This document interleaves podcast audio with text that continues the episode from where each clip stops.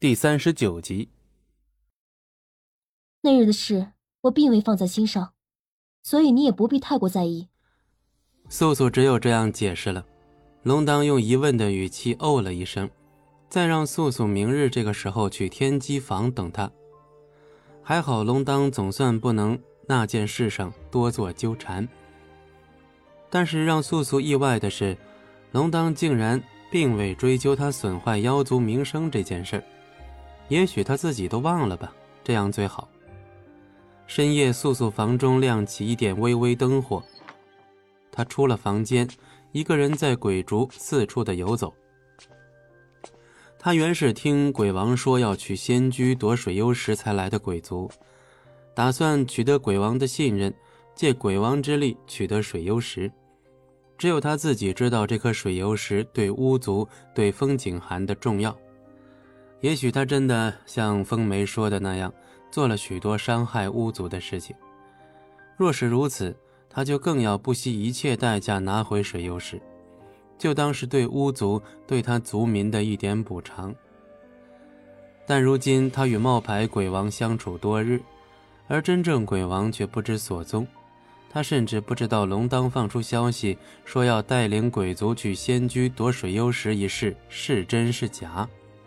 他就这样来了鬼族，算起来，从他来鬼族那日就与风景寒再没见面，应该已有一月了。这样夜深人静的时候，他才更觉孤独。恍神间，九渊已出现在他身旁。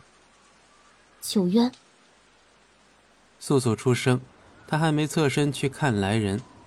九渊不出声，只是坐在他身旁，只看他的表情，他就知道他一定有些话要说，所以。他选择了沉默，听他说。素素的声音变得很轻。有时候，我会想，为什么我会是命定的巫女？成了巫女，就意味着我不能任性，不能软弱，不能流泪，不能死。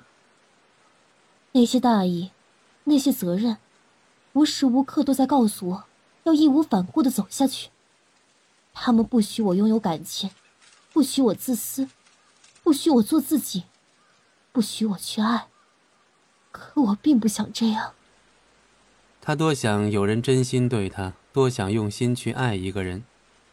已快入冬，线下的风吹得格外让人生寒。素素的脸有些变，九渊在一旁还是一样淡淡出声：“有人跟我说过，就算没人爱你，也要学会自己爱自己。”素素将视线转向九渊，好像他从来没有说过这么长的一句话。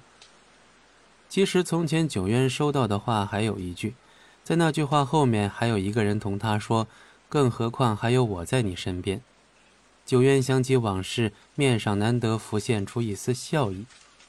而九渊想同素素说的话远不止那一句。昨晚素素同九渊一番交心过后。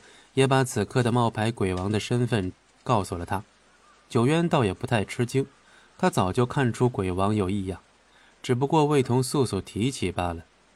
他先是以为自己困在红烛中太久，对鬼王的了解不足，原来这鬼王真的是出了问题。本集播讲完毕，感谢您的收听，我们精彩继续。